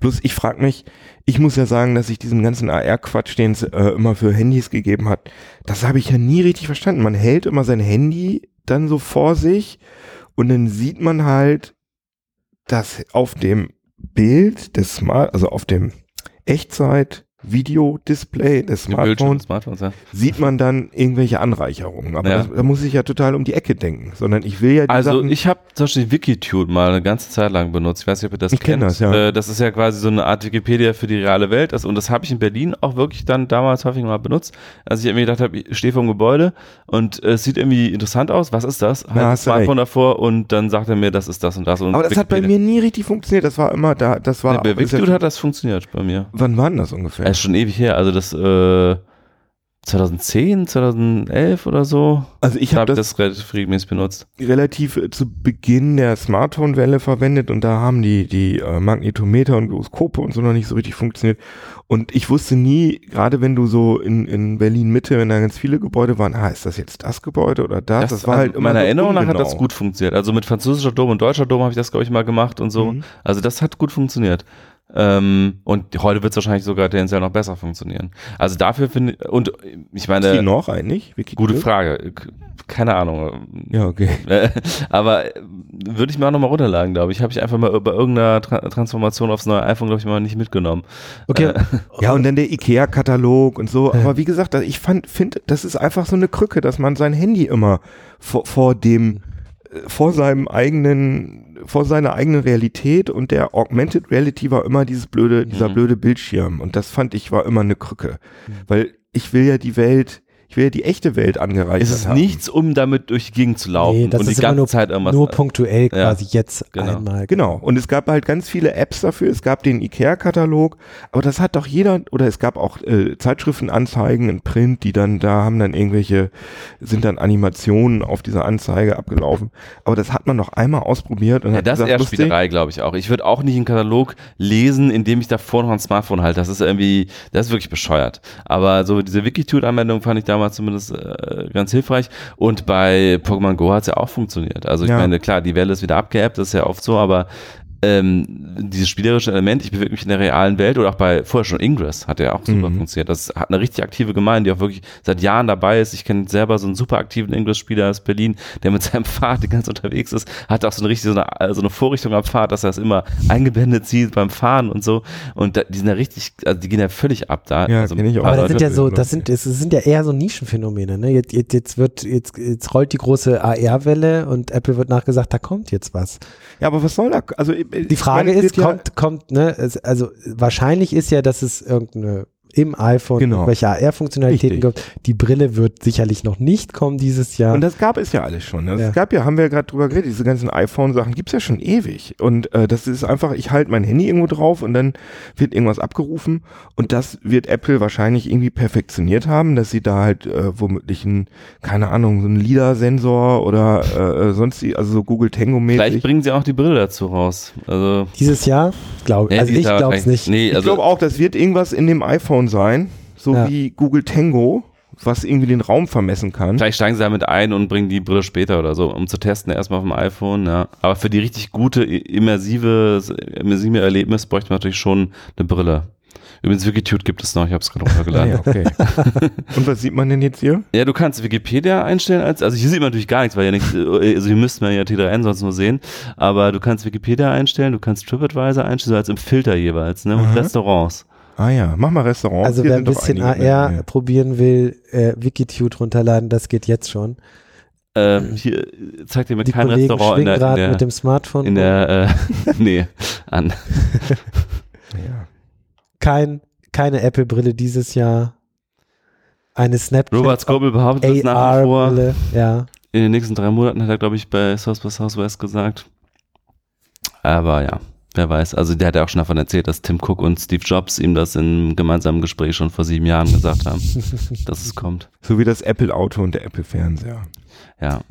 Stimmt, totgeglaubte leben länger. Aber W- Wann, wann habt ihr das im Kopf? Oder wie, es gibt den Termin noch nicht für die iPhone-Vorstellung? nee, gibt es nicht. Nee, nee. Wann Also ist es denn auf jeden das? Fall In der Regel ist es immer September. Ne? Genau, aber Ja. es wird ja spekuliert, ob das Sie es vorziehen, ne? vorziehen, aber glaube glaube ich, glaube ich jetzt nicht. Aber irgendwas müssen sie machen, zehn Jahre iPhone, ähm, auch wenn die Verkäufe jetzt nicht schlecht sind, fragt man sich Das so, haben ja auch jetzt okay, alle schon beim iPhone 7 vorher gesagt, das iPhone 8 wird die ja, Revolution. Ich weiß gar nicht, wie waren die Verkäufe vom iPhone 7? Hast Gut. du das auf dem Schirm? Trotzdem gut. Äh, alle schimpfen immer über Apple und Apple geht's ja ganz schlecht und sie werden Nee, die pleite gehen. Die haben, sie verkaufen äh, jedes Jahr fast sie haben auch ein neue, neues Rekordhoch bei der Aktie Ja. aktuell. Aber wollen wir drum wetten? Also das kann ich jetzt schon verwetten, dass sie, ähm, äh, dass das neue iPhone wird auch so. Wir haben Selten. jetzt grad, ich habe gerade das Galaxy S8 hier, das neue äh, vor mir liegen und das hat halt diesen, äh, das fast randlose Gehäuse, das Display, also das Handy sozusagen nur aus Display besteht und da würde ich drum wetten, dass das iPhone auch so sein wird. Das weil, wäre natürlich das erste Mal, dass Apple so was ganz Offensichtliches von Samsung kopiert. Und, oder? ja, aber das nicht zu kopieren. Ja, ja, da- das also hat, macht schon einen sehr wertigen Eindruck. Also ähnlich wie die randlosen Fernseher übrigens sehen ja auch irgendwie Genau. viel besser aus Und als da die sind die dran. Chinesen ja wirklich schon ganz vorne dabei, ne? Ja, genau, das war- Fernseher. Mhm. Und das erste Handy war auch ähm, das äh, Mi Mix, ähm, was das gemacht hat, dieses randlose Display. Da ist Samsung sozusagen auch nur Zweiter. Aber ich würde sagen, dass äh, in, in, in einem Jahr schon sehen alle Handys so aus. Hm. Ähm, Finde ich Ja. relativ, relativ logisch. Kurze Abschlussrunde. Genau. Jeder sagt mal, was er glaubt, was in fünf Jahren los ist in Sachen AR, VR. Etwas, was wir Tech-Journalisten eigentlich immer meiden, weil es gibt nichts Schwierigeres, als in unserem Metier irgendwelche Voraussagen zu machen, die sich dann sowieso nicht erfüllen. Aber ich Eh mache es wieder gerne. falsch, ja, genau. Aber lass uns mal alle falsch liegen. Okay. Keno, was passiert in fünf Jahren im Bereich VR und AR? Also, VR wird nicht so tot sein wie nach der ersten Welle. Also VR bin ich mir ziemlich sicher, dass es da bleibt, weil dafür ist es schon zu fertig und zu cool. Also zu, wie soll ich sagen, also es ist schon zu äh, ausentwickelt, Mhm. weil ich finde, es funktioniert einfach, es fehlt nur noch die Software. Und in, ich denke, dass meine Prognose ist, dass jeder Mensch in Deutschland je, mindestens einmal im Jahr in irgendeiner Form eine VR-Brille aufhat, sei es beim Psychologen, beim Augenarzt, Schule, Uni oder so. Das ist halt ein ganz normaler Bestandteil unseres Lebens ist in bestimmten Belangen, keine Ahnung, vielleicht auch äh, Führerscheinprüfung oder so, wo VR oder beim beim beim Möbel kaufen Ja, oder so. Autokauf. Oder wie so, Autokauf äh, macht Audi ja jetzt schon, Ja. genau. Aber es wird nicht so sein, dass jeder neben seinem PC so eine Brille liegen hat. Ähm, was eventuell so ein Killer-Ding sein könnte, wäre tatsächlich irgendeine so Mobile-VR-Lösung. Wenn es irgendjemand hinkriegt, in fünf Jahren so eine User Experience, die jetzt äh, die HTC Vive liefert, in so einem 100 Euro All-in-One, in so einer All-in-One. Davon würde ich aber ausgehen. Wenn man jetzt wirklich fünf Jahre weiterdenkt, würde ich denken, sowas wie HTC Vive hast du mindestens, äh, dass es ein 100 Euro Android-Smartphone hinbekommt. Ja, aber gar auch ohne Smartphone, sondern so ein self-sufficient Gerät, was du einfach dir auf den Kopf In setzt. sich, genau. Du nimmst einfach diese Brille, setzt es auf, Ja, aber da die Recheneinheit wir jetzt so mit Smartphone, warum nicht? Also mit Smartphone hast du ja eh dabei. Ja, aber diese Lösung, wo man sein Smartphone einklingt, ähm, ehrlich, ganz ehrlich, kennt ihr jemanden, der sich, äh, der wirklich privat oft Gear VR oder Daydream oder so benutzt? Also ich, ich selber finde das auch gut und habe auch Gear VR, aber ich benutze das einfach nicht oft genug, weil Mhm. man denkt so, warum soll ich jetzt mein Handy da extra reintun und so weiter? Mhm. Ich benutze meine Oculus Rift häufiger, weil die direkt äh, in meinem Arbeitsplatz-PC Mhm. drin ist. Stichwort AR, Keno. Stichwort AR, ja, also Das ist schwierig. Also ich glaube, das ist halt so eine, äh, das, was die HoloLens jetzt liefert, die wird es günstig und besser für Consumer geben. Aber das wird noch ein Nischenphänomen. Vielleicht gibt's ein geiles Mixed Reality Spiel, was äh, das Ding so ein bisschen antreibt. Ich habe jetzt neulich gesehen Lemmings, äh, was dann so Hm. durch dein Büro Das laufen dann die Lemmings cool. durch. Bis, wie willst du da Leveldesign machen, ne? Das ist halt das Ding. Das, Naja, da, Es da, gibt kein Level-Design. das, das Büro ist ist das Level-Design. Du musst halt gucken, was du hast. ist halt immer so ein Spaßkram. Also auch so Minecraft, so von wegen, du musst halt immer deine Umgebung damit einbauen und deswegen kannst du halt keine richtigen Spiele machen, finde ich. Aber egal. Du kannst Aber selber dein Spiellevel machen, musst dir Stühle übereinander stellen und so. Ja, stimmt.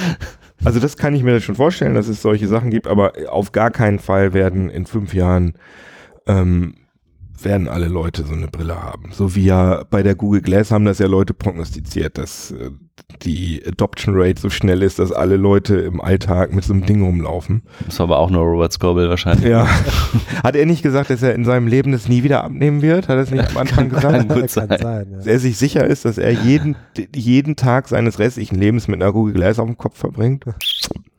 Hat gut Ja. Viel funktioniert. Spaß. Robert Scoble hat schon viel gesagt, was das angeht. Ja. Stefan. Ich würde sagen, in fünf Jahren ist äh, VR für die meisten Hardcore-Gamer Standard in irgendeiner Form, ob sie jetzt am PC oder Playstation oder was auch immer spielen. Also es gibt sicherlich auch Spieler, die einfach, auch Hardcore-Spieler, die es einfach nicht cool finden und einfach gern das klassische Erlebnis haben, aber ich glaube, die, die meisten werden irgendwie VR benutzen. Und ansonsten glaube ich ähnlich wie du, es wird viele Nischenanwendungen geben, Marketing, äh, oft auch so einfach als Gimmick-Faktor, ne? dass Leute irgendwie äh, zu irgendeiner Verkaufsstelle kommen und du kannst so ein Ding mal aufsetzen. Das wird einfach nicht so teuer sein in fünf Jahren, dass sich das eigentlich so jeder Autohändler, jeder Möbelhersteller, äh, Möbelverkäufer und so weiter eigentlich leisten kann, so ein Ding davon zu haben und dass du irgendwie einmal über deinen eingerichteten Raum laufen kannst oder was auch immer. Das wird aber eher so, so ein Gimmick-Faktor dann sein, ähm, glaube ich. Nicht so, mh, so die harte Industrieanwendung. Ich meine, da ist auch vieles vorstellbar, jetzt theoretisch, dass irgendwie auch Ärzte an sowas ausgebildet werden und so. Ich glaube, da sind wir in fünf Jahren noch nicht so sehr. Ähm, und ja, und AR, das wird noch länger brauchen bis zum Massenmarkt. Also da wird es natürlich weniger nischig sein als heute wahrscheinlich, aber auch immer noch Hardcore-Nische, glaube ich. Also außer halt die Smartphone AR, da wird noch viele, wird es noch viele Spiele geben und so. Pokémon Go war da sicher nur der Anfang. Aber so wirklich äh, mit Brille und allem drum dran. Es sei denn, Snap schafft es da jetzt relativ kurzfristig, da wirklich so eine, so eine technische Billiglösung hinzuhauen, die die Kids aber einfach cool finden. Also sowas, Mhm. wo einfach irgendwelche Filter drüber gehauen werden oder so. Das könnte das könnte ich mir vorstellen, dass es in fünf Jahren passiert. Also ich glaube, äh, um mit AR anzufangen, dass, dass wir früher schon Brillen sehen werden, die wirklich diese, diese einfachen AR-Lösungen schaffen werden. Also cool, ich könnte mir vorstellen, dass Apple einfach eine coole Sonnenbrille, Sonnenbrillenkollektion, wie sie mit der Watch das gemacht haben, auch herausbringen. Ähm, und dass das schon wirklich in fünf Jahren, äh, zumindest, dass es einen Markt dafür geben wird. Ähm, was diese Mixed Reality an, äh, an, Anwendung glaub, angeht, glaube ich, dass das das eigentliche Killer-Feature ist, aber das sehe ich nicht in fünf Jahren, das sehe ich, wie du ja vorhin auch schon gesagt hast, das, das wird noch ziemlich lange dauern. Und im Bereich VR, gut, als VR-Enthusiast äh, ähm, äh, sieht man natürlich die Technologie auch in so ein bisschen äh, rosa-rot, aber trotzdem glaube ich, äh, wenn ich versuche, mich so ein Stück weit davon zu lösen, dass es im Gaming definitiv das nächste große Ding ist, auch wenn es da noch Schwierigkeiten gibt, wenn das, auch wenn es immer noch ein großes Experimentierfeld ist. Ähm, ich glaube auch, wie, wie Keno meint, es wird viele so Anwendungsfälle geben an Unis, an Schulen. Ich, also Bildung ist, glaube ich, ein riesen Anwendungsfall für VR, weil du einfach vieles viel besser vermitteln kannst. Also der Mensch lernt ja räumlich, ja, Mhm. kann sich Dinge räumlich viel besser merken Aber- als im Buch. Überschätzt die Innovationskraft des Bildungssystems nicht. Äh, Richtig, ich glaube auch nicht, dass jeder Schüler eine VR-Brille haben wird, sondern ich glaube einfach, dass man in der Schule einen VR-Raum haben wird, wo man dann hingeht und dann guckt man sich die Organe des Körpers an. Der Computerraum der 90er funktionieren. ist dann der Oder das VR. Sprachler, hattet ihr noch Genau. so ein Sprachlabor? Sprachlabor hatte ich noch am Gymnasium, ja. da ist man auch nie rein. Einmal, glaube ich, in meiner Ja. ganzen Schulzeit. Ja. die sind Genau. auch so teuer eingerichtet Ja, worden. das So. stimmt. Aber wir wollen Das war aber eher so ein Ding der 70er, glaube ich, ne? oder 80er, Ja, ich ja, weiß nicht. Aber ich, das glaube ich tatsächlich. Und, ähm, und Social wird einfach noch brauchen. Ich glaube, in fünf Jahren sehen wir so Ja, vielleicht so die Anwendung. erste Version vom Facebook Social, wie auch immer das dann, Richtig. äh, Facebook Und wie sie, das, VR. wie sie das dann einbetten und hardwaretechnisch lösen. Sie arbeiten ja an einer kabellosen VR-Brille, haben jetzt den Prototypen letztes Jahr vorgestellt und ich glaube, daran werden sie ganz stark weiterarbeiten. Also Ja, das ist, diese Tracker sind nervig, diese äh, externen Sensoren, da warte ich auch drauf. Aber könnt ihr euch vorstellen, dass Facebook irgendwann sagt, okay, Experiment gescheitert, äh, stoßen wir alles wieder ab? Ja, irgendwann schon, aber das wird nicht so schnell passieren. Also, also wie du wenn das jetzt in, in, in, äh, weiß ich nicht, in zehn Jahren immer noch nichts geworden ist und das irgendwie äh, reines Gaming bleibt und da vielleicht sogar die Oculus Rift keine Ro Rolle mehr Mhm. spielt aus anderen technischen Gründen, dann kann ich mir das vorstellen. Aber äh, hast ja selber gesagt, äh, Zuckerberg weiß, dass es eine langfristige Wette ist. Ja, stimmt. Genau. Und er sagt ja selber, er glaubt, äh, es ist ganz interessant, äh, er hat ja in diesem Gerichtsstreit zwischen Zenimax und Oculus ja aussagen müssen im Gerichtsstreit und hat er so ein paar Sachen erzählt, die ganz interessant waren. Zum Beispiel, dass er, äh, er will es, er will es eines Tages schaffen, dass man jeden Moment, den man erlebt hat, in VR nachbilden kann, dass wir da ganz weit weg von sind. Dass das Wow, also dass du, so- dass du sozusagen an das, das Gehirn anzapfen kannst und dass du einfach, ah, ich würde gerne nochmal den Moment ja, erleben. ich glaube nicht, nicht so, so abstrakt, sondern wirklich, ähm, So eine Brille, die man mitfilmt oder ich, weiß nicht genau, was er gemeint hat. Ich glaube, ähm, vielleicht war das ein bisschen falsch ausgedrückt, aber ich glaube, dass, dass es möglich sein wird, wenn du beispielsweise äh, in irgendeinem anderen Land warst und jetzt äh, wirklich dieses, weiß ich nicht, irgend, irgendeine besondere Touristenattraktion gesehen hast und dieses Erlebnis möglichst Mhm. naturgetreu nochmal äh, abzubilden. Also ich erinnere nicht mich so, jetzt natürlich an das, was Facebook aktuell macht. So vor drei Jahren hast du das und das gepostet, wird sich nochmal daran erinnern. Und Mhm. klar, wenn man jetzt zum Beispiel weiß, Richtung. ich bin in einer Situation, an die ich mich gerne nochmal erinnern würde, drückt auf Aufnahme und hat so ein äh, ja, 360 Grad Ja. Film-Erlebnis. äh, gar nicht so in Film, sondern ich glaube eher so, ist es virtuell irgendwann möglich, Realität so abzubilden, dass du, dass es dir schwerfällt zu unterscheiden Mhm. zwischen Realität und virtueller Realität. Ne? Ähm, also der hat da schon, was Kino auch am Anfang meint, diese krasse Vision, zehn Jahre und noch mehr. Aber trotzdem stellt sich natürlich die Frage, was passiert denn, wenn nach fünf Jahren und ganz, ganz viel Geld, was da reingeflossen ist, sich nicht mal im Ansatz zeigt, dass die Menschen Interesse an sowas wie Social VR haben. Ne? Und dass es eher so ein Second Life Phänomen ist, was, was, was dann eher so ein Nischending ist. Ne? Ja, aber das würde ja gut zu Facebook passen, ne? Also äh, Mark Zuckerberg sagt ja einfach, ich kann mir nicht vorstellen, dass in zehn Jahren die Leute immer noch, äh, keine Ahnung, Videochat und äh, Textchat machen, sondern das ist doch klar, die treffen sich irgendwo, wo es schön ist, in ihren Avataren und interagieren frei. Und das ist ja sowas wie Second Life. Das heißt, es würde ja sogar, würde ja sogar passen zu Facebook. Ja, Luca meinte jetzt, was ist, wenn die Leute es einfach nicht annehmen? Ne? Genau, also, ja, ja. Ach, wenn sie es nicht wenn, wenn sie es nicht annehmen, Second Life, genau, weil wenn sie es nicht annehmen, Mhm. also wenn sie es nicht machen, also wir beide gehen ja stark davon aus, dass das einfach, dass dieses Präsenzgefühl von VR so einnehmend ist, dass es einfach so ein Killer-Feature ist. Mhm. Mark Zuckerberg äh, hat deswegen Oculus gekauft.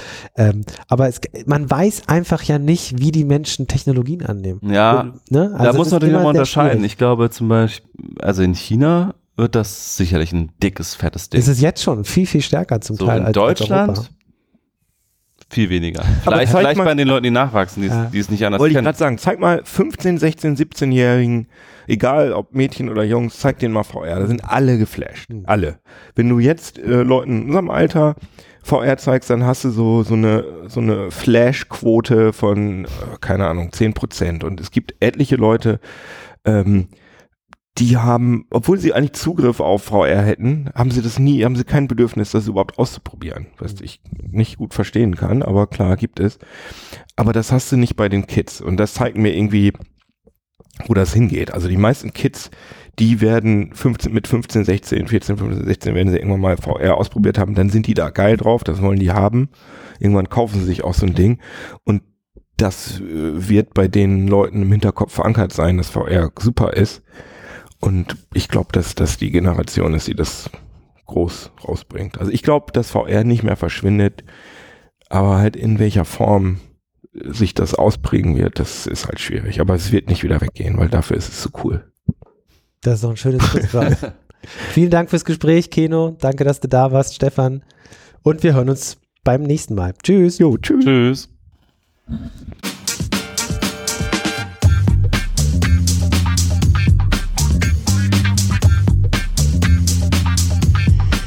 Filterblase, der T3N Pioneers Podcast.